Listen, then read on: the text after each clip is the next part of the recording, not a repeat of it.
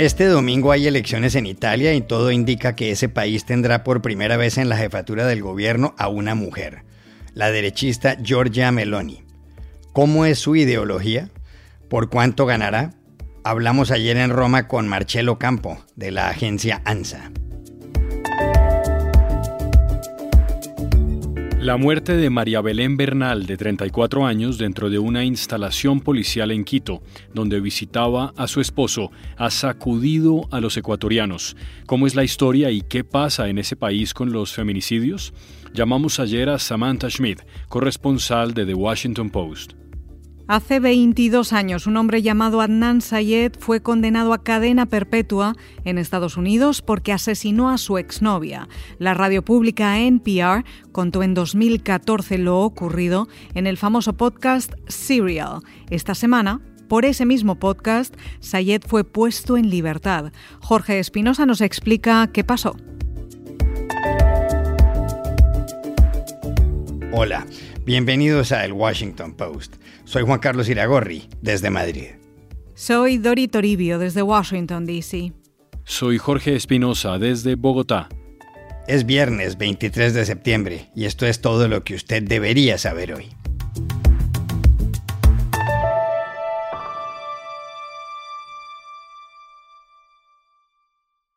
Italia vuelve este domingo a las urnas y todo indica que la jefatura del gobierno terminará en manos de Giorgia Meloni, una mujer conservadora de 45 años. Un hecho de tales características no se ha producido hasta ahora. En los comicios, los ciudadanos decidirán quiénes van a ocupar los 400 escaños de la Cámara de Diputados y los 200 del Senado, un órgano que tiene 206 integrantes, pues por ejemplo, los expresidentes de la República cuentan con su propia curul. Pero los ojos de medio mundo, Dori, están puestos en Giorgia Meloni, que para muchos podría suceder al expresidente del Banco Central Europeo, el moderado Mario Draghi, en la presidencia del Consejo de Ministros. Meloni es el personaje del momento. Nacida el 15 de enero de 1977 en un hogar de clase media, de padre sardo y madre siciliana, muy joven se vinculó a un partido de inspiración fascista. El pasado agosto, sin embargo, hizo algunas aclaraciones sobre el tema. La derecha italiana ha relegado el fascismo a la historia desde hace décadas, condenando sin ambigüedades la privación de la democracia y las infames leyes antijudías.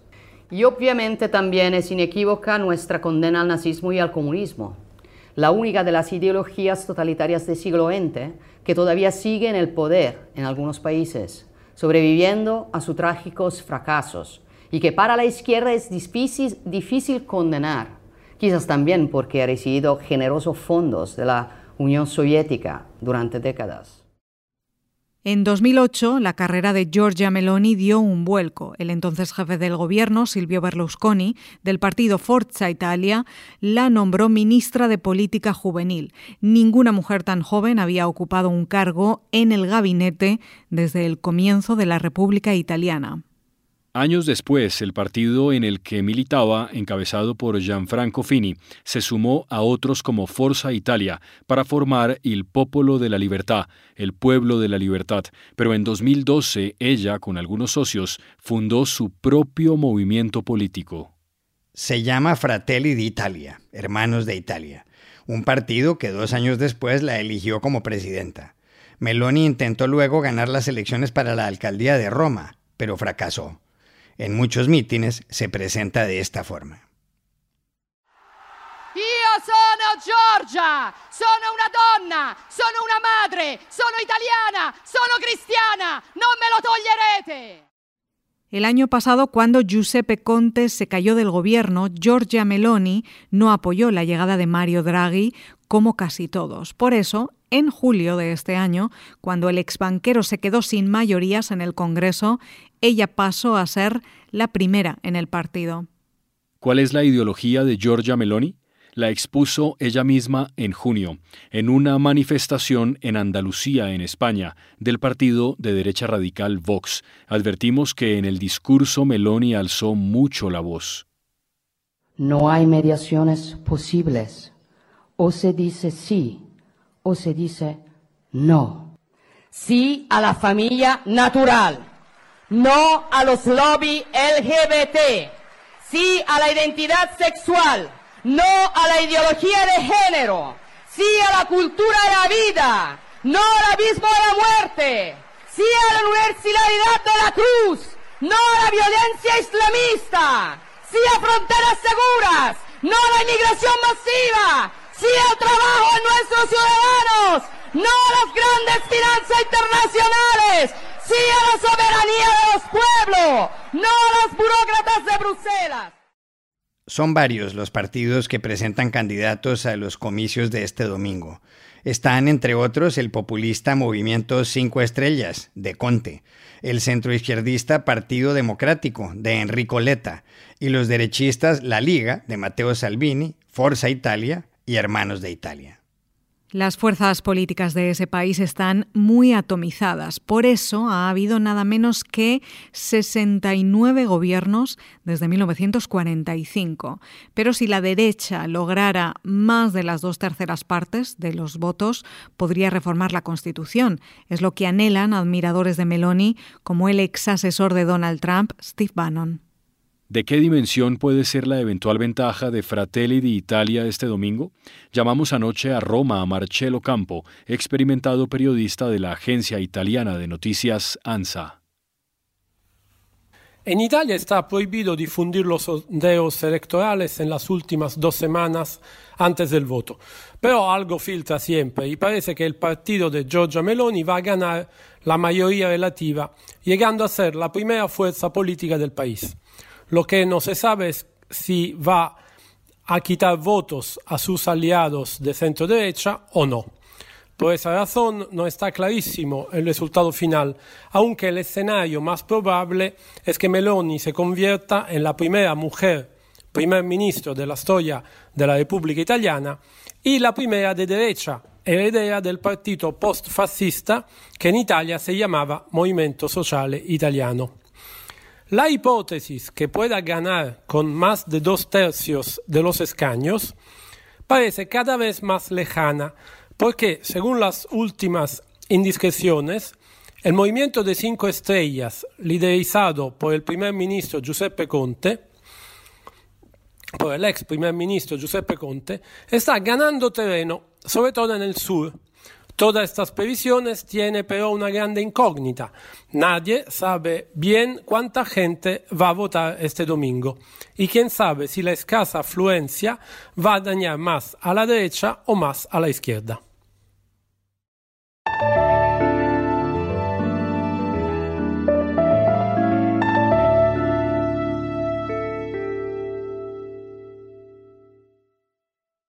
En las últimas horas tuvo lugar en el Ecuador un crimen que ha estremecido a ese país y del que han informado grandes medios de comunicación internacionales como este diario The Washington Post, la desaparición y muerte de María Belén Bernal.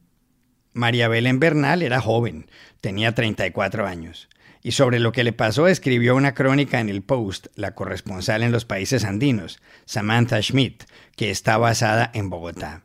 Ayer la llamamos para que nos contara la historia. Todo empezó a la una y media de la mañana el 11 de septiembre, cuando María Belén Bernal entró a la Escuela Superior de Policía en Quito, supuestamente para ver a su esposo, un teniente eh, que se llama Germán Cáceres, que trabajaba como instructor en la escuela. Su mamá dijo que María Belén estaba entregándole una hamburguesa que había recogido para él de camino. Eh, esa fue la última vez que María Belén se vio viva. Desde entonces su caso ha conmovido al país eh, y, ha sido bastante preocupante, tanto por el lugar a donde se desapareció, eh, que el sospechoso en el caso, que es su esposo Germán Cáceres. Inicialmente Cáceres dijo que habían tenido una discusión, que ella había eh, salido en un taxi y no sabía dónde estaba. Él reportó su desaparición y también fue cuestionado por la, por, ah, la fiscalía. Pero desde la semana pasada él también, ah, eh, él también desapareció. Em, ha estado, em, la, la, policía no lo ha podido ubicar em, y se eh, parece que van a formalmente eh, imputarlo. Pero em, ayer eh, salieron las noticias lamentables que el cuerpo de María Belén Bernal fue ubicado, investigadores la encontró en un cerro muy cerca de la escuela. Y el presidente Guillermo Lazo lo anunció en un tweet y dijo que se refirió al caso como un femicidio y dijo que todos los responsables serán sometidos a la ley. Tan pronto el país se enteró de la noticia, docenas de mujeres marcharon frente a la Comandancia General de la Policía Nacional para solidarizarse con Elizabeth, la madre de María Belén Bernal, y con su hijo Isaac. La periodista Carol Noroña dio la noticia en su cuenta de Twitter. ¡Ni una menos! ¡Vivas los queremos! ¡Ni una menos! ¡Vivas los queremos! En medio del drama, el ministro del Interior, Patricio Carrillo, compareció públicamente. Decirles además que el Gobierno Nacional, el Ministerio del Interior, pide perdón a la sociedad ecuatoriana, a la familia especialmente, y ofrece una disculpa pública eh, a la familia de María Belén, en especial a su madre Elizabeth Otavalo y a su nieto Isaac a las mujeres, a la sociedad ecuatoriana, porque este hecho condenable nos ha llevado a una vergüenza y nos ha llevado a un dolor profundo. ¿Es que acaso se ha agravado la situación de los feminicidios o femicidios en el Ecuador? Le preguntamos también a Samantha Schmidt. El femicidio ha sido una crisis en toda América Latina pero este año en Ecuador ha sido el más letal, según una organización que se llama Aldea, que ha estado registrando los femicidios, los femicidios desde el 2014. Este año, desde el 1 de enero, 206 mujeres han sufrido muertes violentas por razones de género. Y claramente el caso de María Belén se ha convertido en un símbolo de esta crisis y ha conmovido al país, ha generado manifestaciones en varias ciudades, especialmente el miércoles en la noche después que se encontró el cuerpo de María Belén.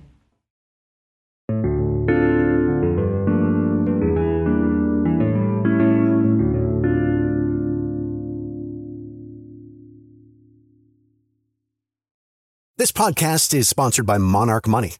Are you saving to reach your financial goals? Reaching those goals isn't just about getting more money, but by managing what you have. And the best way to manage your money? Monarch Money. Monarch Money is a new kind of finance app that's intuitive, powerful, ad-free, and takes the headaches out of budgeting. Try it free when you go to monarchmoney.com slash podcast.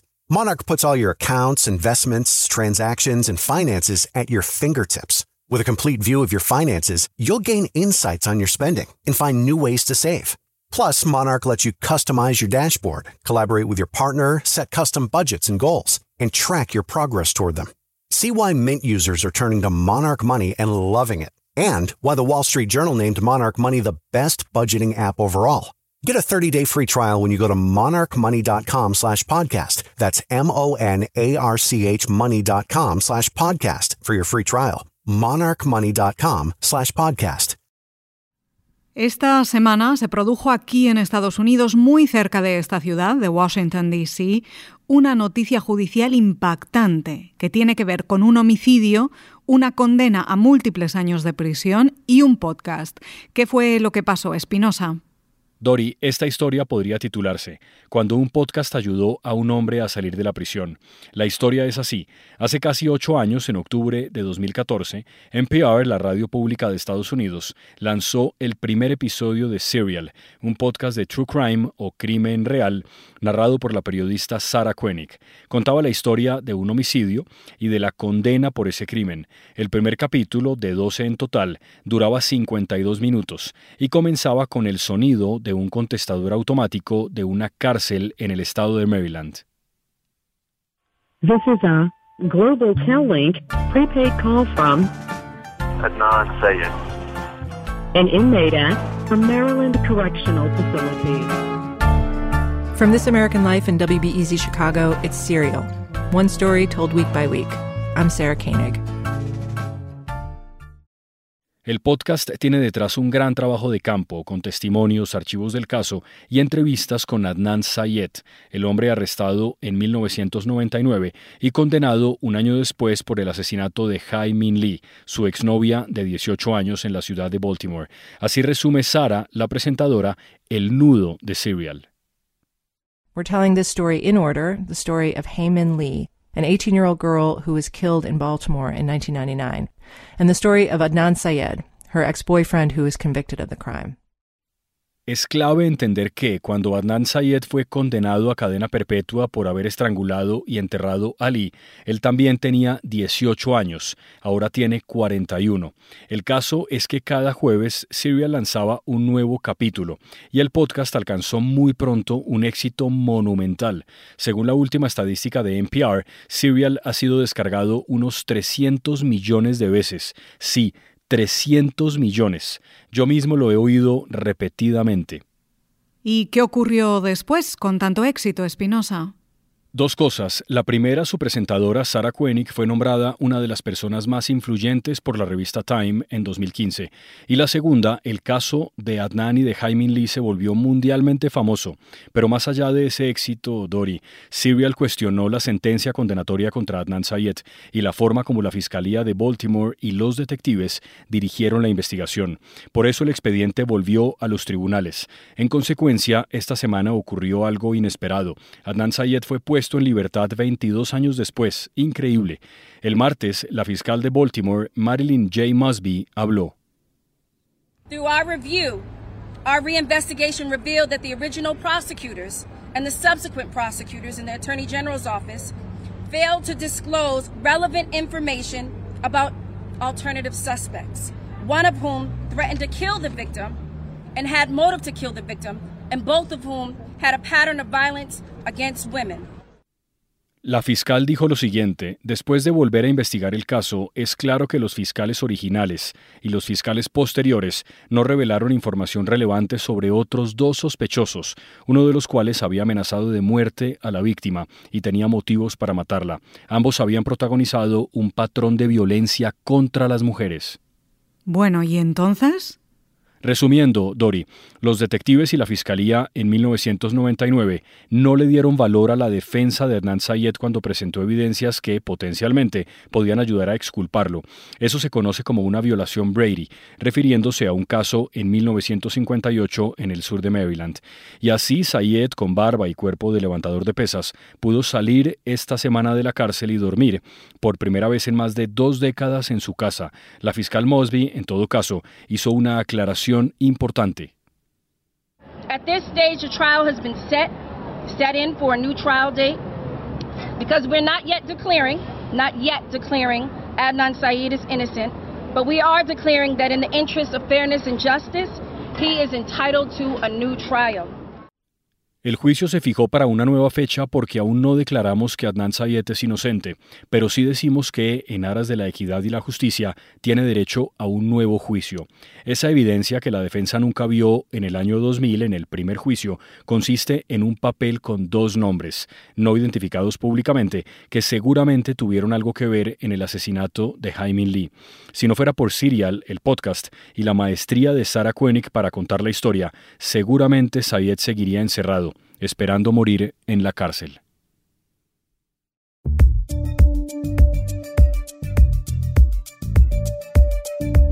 Y estas son otras cosas que usted también debería saber hoy.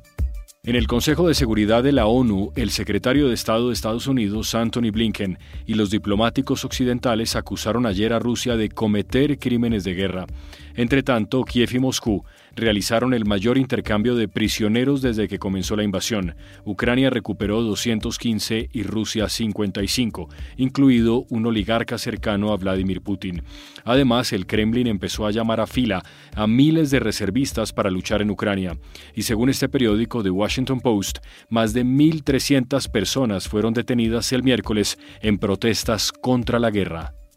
Aquí en Washington, el directorio ejecutivo del Banco Interamericano de Desarrollo, el BID, votó unánimemente anoche para recomendar la destitución del presidente del organismo, Mauricio Claver Carón, cuyo futuro queda ahora en manos de la Junta de Gobernadores. Una investigación interna halló evidencias de que Claver Carón violó normas éticas al aumentarle el salario de 287.000 dólares anuales en septiembre de 2020 a 440.000 ocho meses después, a una alta funcionaria del banco con la que mantenía una relación. Hace dos años, Claver Carón, ex asesor de Donald Trump en la Casa Blanca, se convirtió en el primer presidente estadounidense del BID. El presidente de Colombia, Gustavo Petro, dijo ayer en Nueva York que en los próximos días planteará un cese al fuego multilateral entre el Estado colombiano y las organizaciones criminales dispuestas a entablar diálogos de paz, entre ellas la guerrilla del ELN. Conversando con periodistas frente a Central Park, Petro explicó, lo que les proponemos es cesar hostilidades, muerte, cesar el fuego. Por otro lado, después de la polémica el miércoles, luego de que él llegara una hora tarde a una recepción ofrecida por el presidente Joe Biden en el neoyorquino Museo de Historia Natural, Petro se pronunció. No había ninguna cita, no, ocurrió nada. No soy de los presidentes que buscan cuando Biden va al baño para atravesarse en el pasillo. No hay ninguna agenda concertada, entonces no pasó nada. Y aquí termina el episodio de hoy de El Washington Post, El Guapo. En la producción estuvo Cecilia Favela. Por favor, cuídense mucho. Y pueden suscribirse a nuestro podcast en nuestro sitio web, elwashingtonpost.com, seguirnos en nuestra cuenta de Twitter, arroba el post, y también nos encontrarán en Facebook, buscando el Post Podcast. Chao, chao, hasta la próxima.